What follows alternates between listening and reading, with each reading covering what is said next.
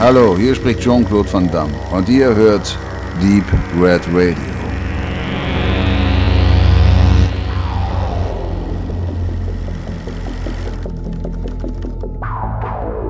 Und damit begrüßen wir euch zum zweiten Teil der, des Deep Red Radio Talks und zu eurer Top 15 des Horrorfilms der 70er Jahre. Immer noch an der Diskussion nehmen teil der Lunen, der Benedikt, der David und der Udo sowie meine Wenigkeit. Im ersten Teil widmeten wir uns den Plätzen 15 bis 11 und den Titeln Das Geheimnis der schwarzen Handschuhe, Wenn die Gondeln Trauer tragen, die Rocky Horror Picture Show, Zombie Flash Eaters oder Zombie 2 besser gesagt und Clockwork Orange. Und heute dreht sich dann alles um die Plätze 10 bis 6 und diese werden weitestgehend von amerikanischen Werken dominiert. Doch das sollte nicht Gegenstand dieser Diskussion werden. Nun denn, starten wir mal durch mit Platz 10 und Don Cascarellis Phantasm, a.k.a. Das Böse aus dem Jahr 79. Also David. Ja, wie du schon sagst, also Don Coscarellis ähm, eigentlich ja Leibreihe, wenn man so möchte. Also Don Coscarelli hat ja ähm, außer das Böse nur relativ wenige Filme gemacht. Jetzt zum Ende hin ähm, gab es einen Film, den wir auch besprochen haben. Und äh, John Dies at the End, genau.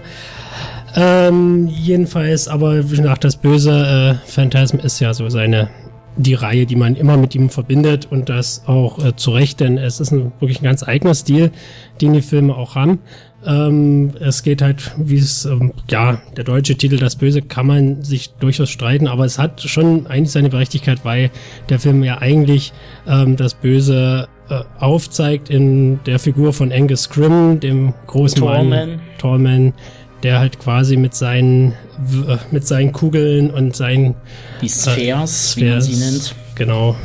Quasi die Bedrohung bringt und das zumindest also im ersten Teil, wie ich finde, sehr, sehr Ist halt ein typischer gelungen. deutscher Titel, den man gewählt hat, weil äh, das deutsche Publikum mit dem Phantasm wahrscheinlich nichts anfangen wüsste. Das Und- Böse klingt auf jeden Fall schon mal. Ja, aber es, Es ist halt verkaufsträchtiger, aber, trotzdem. letztendlich, wenn man es so nimmt, ist es ja eigentlich ein Sci-Fi-Horror, weil er bringt ja sozusagen äh, äh, die Story, da brauchen wir jetzt auch nicht mehr großartig drauf eingehen, die hat eigentlich so ziemlich jeder auf dem Schirm oder kann sie nachlesen bei uns auf dem Blog. Ähm, ja, bringt er, er sammelt ja Leichen ein und bringt sie in seine Dimension. Richtig, genau. Genau, also von daher, ja, das Böse. Aber wie man es wie man's halt nennt. Tallman ist halt das Böse erkennbar, deswegen Genau. finde ich Ähm, den jetzt nicht so falsch, den Titel. Der erste Teil kann man durchaus machen, ist jetzt nicht mein persönlicher Favorit. Äh, das liegt dann eher dann bei der Fortsetzung im zweiten Teil, wo man dann merkt, da ist dann wesentlich mehr Kohle dahinter. Ist etwas äh, stringenter im Aufbau und das Pacing und Timing ist einfach wesentlich besser abgepasst. Ähm, Zumal halt die Core-Effekte oder Gore-Effekte wesentlich äh, besser ausgefallen sind, auch wenn sie manchmal aus Spontanität entstanden sind. Ich denke da bloß an die Bohrer-Szene mit den Pfaffen, ähm, die ja da quasi legendär wurde und damit auch gleich der Schere zum Opfer gefallen ist. Ansonsten, ähm, ja, es ist halt der Beginn einer Reihe, eines Franchise, äh, was man mehr oder weniger, was mit jedem Teil immer schlechter wurde. Muss man halt leider so sagen. Und der fünfte Teil, der äh, wartet ja schon in der Pipeline. Ähm, und die einzige Kon Konstante quasi durch alle Teile ist ja quasi Richie Bannister. Ähm, und Angus Grimm. und Angus Grimm. Ob der jetzt auch noch beim letzten Teil mit äh, dabei sein wird, das äh, bleibt abzuwarten. Ja, kann man machen. Ich empfehle euch den zweiten und den dritten Teil. Und der vierte war eh bloß ein Aufguss von allen dreien. Das war nochmal eine rückblendende 90-minütige. Also, Genau, was kurz zum Abschluss noch gesagt wird, was aber immer noch merkwürdig ist, ist mal wieder typisch deutsche Justiz. Der erste Teil ist trotzdem immer noch bei uns in Deutschland beschlagnahmt. Muss man aus was für sagen. Gründen auch immer, ja. Obwohl Das ist halt aufwendig, um, um den da wieder vom Index runterzuholen. Da muss sich jemand, eine Firma, eine Menge Mühe machen, wie bei einem anderen Film es geschehen ist, der aber später noch in unserer Liste Genau, kommt. und äh, die 3.000 bis 5.000 Euro hat man jeder gleich auf der Hand, um mal kurz äh, bei der Bundesprüfstelle mal anzu, anzuhaken und zu sagen, so, hier, macht mal bitte. Und das ist ja bloß der Einstiegspreis äh, und dann äh, geht's ja noch nach oben hin. Das gilt ja nicht nur für Horrorfilme. Ja, wenn du, wenn du dir alte Sexfilme von 1967, die noch alle ab 18 sind, die sind heute immer noch ab 18. Die würden heute wahrscheinlich ab 12 rauskommen. Für so harmlos sind die. Aber wer setzt sich dann noch mal dran und, und stuft das runter? Das ist Aufwand. Udo, Ja, gründe dein Label. Da will ich trotzdem keine Kohle für haben. Das macht man aus Leidenschaft. Genau. Und damit kommen wir zum Platz Nummer 9. Carrie, des Satans jüngste Tochter. Na, wer möchte? Ja, ich mach mal. Ne? Ähm, 76. Es war einerseits so der, der, der Türöffner für ähm, Stephen King äh, für eine Menge Geld und eine große Karriere und auch so ein bisschen ähm, der erste richtig große Erfolg von Brian De Palma als Regisseur, der, wenn ich mich richtig erinnere, irgendwie acht Monate Zeit hatte, sich sehr intensiv auf den Film vorzubereiten, in seiner Wohnung gesessen hat, Storyboards gemalt, weil so lange stand irgendwie die Finanzierung nicht und hat sich erst ganz spät ergeben. Ich denke, die Geschichte kennen wir alle, die Jüngeren von uns wahrscheinlich schandhafterweise nur durch die Sichtung des Remakes, welches dann vor zwei, drei Jahren rausgekommen ist. Das war halt, naja, so ein zeitgemäßer Film, der irgendwie ziemlich viel vermissen lassen hat, was äh, uns das Original Carrie gegeben hatte. Stephen King hat damals übrigens äh, 2500 Dollar für die, die Rechte des Films bekommen. Eine lächerliche Summe, wenn man überlegt, was er jetzt wahrscheinlich für die Verwertung von seinen Geschichten einstreicht. Andererseits, wenn man überlegt, dass er für 1,60 Dollar in der Zeit nebenbei noch in einer Wäscherei gearbeitet hat, dann wahrscheinlich auch ganz gutes Sümmchen. Udo, was macht äh, den alten Carrie so gut im Gegensatz zu seinem sehr mittelmäßigen Remake von 2013 oder so? Naja, der das ist das alte Problem, was wir ja grundsätzlich kennen. Ich will jetzt nicht in irgendwelche Details angehen, weil man sollte sich den alten Carrie definitiv einfach nochmal ansehen. Man merkt einfach, dass äh, in den 70er Jahren bestimmte Dinge, Mutterrolle, Kinderrolle, Konsequenz der Auseinandersetzung, wie, wie hart gehe ich mit jemandem um, dass sowas einfach wesentlich klarer und deutlicher ausgearbeitet werden konnte. Wir brauchen also, wenn man sich den neueren Film anguckt, merkt man einfach, dass immer Konzessionen da sind. Also man würde ja denken, die alten Filme hätten mehr Konzessionen, aber es ist genau umgekehrt. Die, der, der 76 will gar nicht mehr darauf eingehen, so die Art, wie das Ganze zu Ende geht. Man würde sonst einfach zu sich spoilern. Man sollte sich den Film wirklich ansehen. Aber die Konsequenz des alten Films geht viel weiter als die des neuen. Also ich kann das jetzt einfach mal nur auf diesen Punkt bringen. Der alte Film ist in jeder Hinsicht nachvollziehbarer, näher am Roman und auch konsequenter hinterher in der gesamten Durchführung. Also deutlich dem neueren vorzuziehen. Und John Travolta spielt mit. Das auch. Und ähm, das Original ist nicht annähernd so brüde. Das kommt, das, das gehört alles, das, das gehört alles in diese Sache mit Also rein. das ist ja auch das Spannende, der hat ja gar kein Problem, angebliche ähm, Teenager und Highschool-Mädels da nackt zu zeigen. Das könntest du ja heutzutage schon, schon aus rein rechtlichen Gründen gar nicht mehr bringen. Klar waren die ganzen Schauspielerinnen auch alle 20, aber da ist ja auch eine spannende Geschichte entstanden, dass irgendwie Spielberg war ja, hing ja auch mit am Set rum und er hat dann auch immer, und Stephen King zum Teil auch, kam er vorbei und dann hat er, weil auch De Palma immer meint, oh, wir haben ja immer hübsche Mädels da. Und da hat nicht nur De Palma seine Frau dann quasi getroffen, die gehört auch zum Cast, sondern auch Steven Spielberg, seine ähm, Ehefrau, die Amy Irving, mit der er dann 85 bis 89 verheiratet war. Und es wäre ja heute un, unvorstellbar, dass halt so eine Chloe Moretz. da auch nackig unter der Dusche äh, rumtanzt. Also da, das war alles andere als Brüder, aber das waren War halt ja auch noch minderjährig. ja, Ja, gut, okay, das stimmt. aber auch die, die, die, die Rolle der Mutter hat damals noch viel besser gepasst, auch wenn die Schauspielerin, die Piper Laurie immer dachte, sie spielt da eine, eine Black Comedy, weil sie, sie das so als so überzogen fand. Ich glaube, dieser Fanatismus, der war da noch ein bisschen gängiger einfach, äh, wirklich eins, was, was einem Angst gemacht hat, wenn man, das hat auch im Remake so wenig funktioniert, dass heute so eine Frau wie die dann von Julian Moore gespielt wurde, keiner mehr so richtig ernst nimmt damals. Hat der Stephen King nicht umsonst geschrieben. Also da gab es irgendwie so eine Klassenkameradin, da war ja mal zum Hausaufgaben machen. Die haben im Wohnwagen im Trailerpark gewohnt und äh, der Wohnwagen war voll von Kreuzen und ein lebensgroße Jesus-Statue da ans Kreuz genagelt und äh, daraus entstand dann halt so das, die Idee für das Mädel. Ähm, viel autobiografisches, wie immer bei King in seinem Roman, der zur Vorlage war. Genau. Und damit kommen wir eigentlich auch schon zu Platz 8. Äh, quasi äh, ein Wohnwagen mit Haufen Kreuzen und Jesus würde da wahrscheinlich helfen. Wir kommen zu das Omen. Was gibt's dazu zu sagen? Also was beim Omen mir auch, äh, wie bei vielen Filmen auf unserer Liste, aber gerade auch beim Omen sehr eingeprägt hat, ist eigentlich schon allein diese Startsequenz. Also schon dieser, dieser Vorspann mit dieser äh, kräftigen Musik. Ich komme jetzt nicht, kennt man ja ganz bekannt, ich komme jetzt nicht auf den Von Jerry Titel. Goldsmith. Genau, aber auch den Titel Das, das direkt. ist Ave Satani. Das Richtig, Ave. Satani. Danke, Nochmal Benedikt. kurz, damit du weiter. Was wunderbar neu vertont wurde von äh, Phantomas. Phantomas auf dem Album Director's Cut. Unbedingt mal, das ist großartig, großartig. Richtig, genau. Und das zieht einen eigentlich schon in den ersten Minuten eigentlich direkt in die, in die Handlung und in das Filmgeschehen eigentlich ein. Und das fand ich, also es ist immer noch, finde ich immer noch beeindruckend. Also gerade wenn ich den Film mal wieder gucke, die ersten Minuten, da weiß ich schon, ha, ich weiß jetzt, was kommt und Für mich ist das Omen einfach etwas, was ja nur sehr selten noch gelungen ist. Es ist in gewisser Form was Neues. Also ich meine, wie viele Filme Seine gibt es, Zeit, die ja. darauf aufbauen? Wie viele Filme gibt es, die das in verschiedenen Formen zitieren, machen, ändern, irgendwelche Besessenen, irgendwelchen Kram, irgendwelche Dinge, die am, das gibt's heute in so viel, das gibt's als Found Footage und weiß ich was. Aber das Omen, das war zuerst da. Und das ist im Grunde genommen etwas, was nicht so häufig vorkommt. Auch in den 70er Jahren schon nicht. Wir haben ja vorhin nicht ohne Grund äh, schon äh, Roman Polanski äh, sozusagen erwähnt als Vorbild.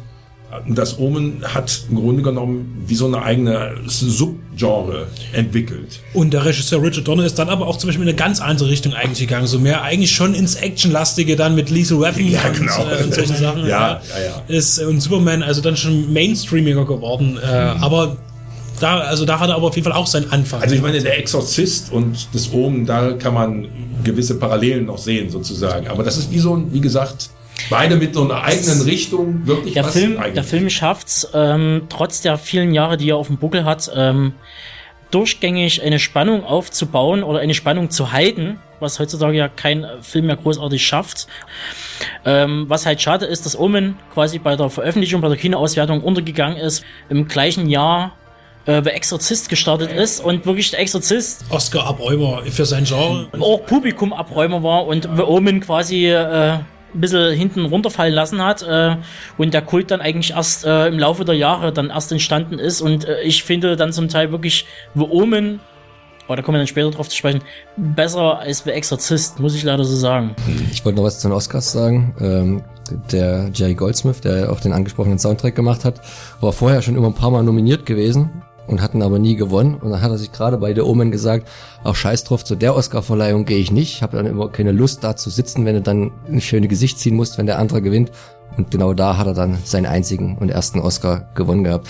Interessant finde ich halt auch noch diese schaurige Produktionsgeschichte, die um den Film rankt, wie viel, seitdem der angeblich von The Antichrist zu The Birthmark umgenannt worden ist, wie viel da schiefgegangen ist, wie viele Leute da verunglückt sind oder fast verunglückt sind, IAA-Anschlag auf das Hotel, wo Richard Donner gewohnt hat und da war, äh, ich glaube ja nicht an sowas, aber da waren eine Menge negativer Zufälle, die glaube ich ganz gut in die Vermarktung ähm, mit reingepasst haben. Sollte man mal, Poltergeist. sollte man mal nachlesen, genau, Und was es damit da für Unfälle gab und so. schießen wir erstmal The Omen ab. Platz Nummer 7. Wir nähern uns langsam dem Ende.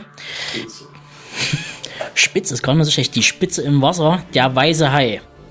Na? Naja, also ich kann mal loslegen. Das ist ja nun ein bisschen Eulen nach Athen, sage ich jetzt mal. Der weiße Hai, braucht man nicht viel drüber zu verlieren. Ich könnte jetzt ein bisschen einen kleinen Vortrag halten über den Vietnamkrieg, über das Buch von Peter Benchley, was nur teilweise vom Spielberg benutzt wurde, über den Begriff von Vertrautheit, innerer Insel, äußere Bedrohung. Was hat das alles für eine Bedeutung? Aus meiner Sicht ist das, hat das, ist das eine Anspielung halt auf den Vietnamkrieg, auf die Tatsache, dass man sich auf ein Gebiet begibt, wo man sich nicht auskennt. Der weiße Hai ist sozusagen wie wie der Vietnam, also wie hier wie die äh, wie die äh, wie die Amerikaner halt in den Dschungel gegangen sind, so gehen die Leute hier ins Wasser rein. Das ist damals so äh, auch vom vom Benchley aus so verstanden worden, aber das geht jetzt wahrscheinlich einfach zu weit. Der weiße Hai ist für sich genommen auch ein wie soll ich sagen, ein Unikat, ein Vorbild. Klar, das Tier Horror schon vorher gegeben. Die Horror gibt's schon immer. Aber so wie wie Spielberg das aufgebaut hat. Ich, ich, mir reicht immer diese eine Strandszene. Diese eine Strandszene, wo die da nett reden, wo die Kamera irgendwo im Hintergrund ist, wo man irgendwie hinten was bekommt. Und selbst wenn man den Film schon 20 Mal gesehen hat, man kann sich dieser Wirkung nicht entziehen, wenn das von hinten wie aus dem Nichts herauskommt. Man kann sich nicht darauf vorbereiten und deshalb ist das für mich ein Film, den man auch immer wieder sehen kann, weil es nicht mal mehr darauf ankommt, wie die Story ausgeht oder ob sie den Hai am Ende kriegen oder nicht. Und die zweite für mich entscheidende Szene ist immer diese berühmte Geschichte, wenn die am Ende auf dem Schiff sind und er erzählt, wie die da alle äh, im Wasser schwimmen, weil die da, weil ihr, ihr Schiff gesunken ist und die dann da Stück für Stück gefressen werden. Also diese, diese, diese zwei Momente reichen eigentlich schon, um den gesamten Film einfach, was ich worüber zu erheben und Ja, ansonsten kann man natürlich kurz noch drauf verweisen. Wir haben natürlich ein, ein wunderschönes äh, äh, Interview, eine kleine Gesprächsrunde zum Max, sag's nochmal kurz.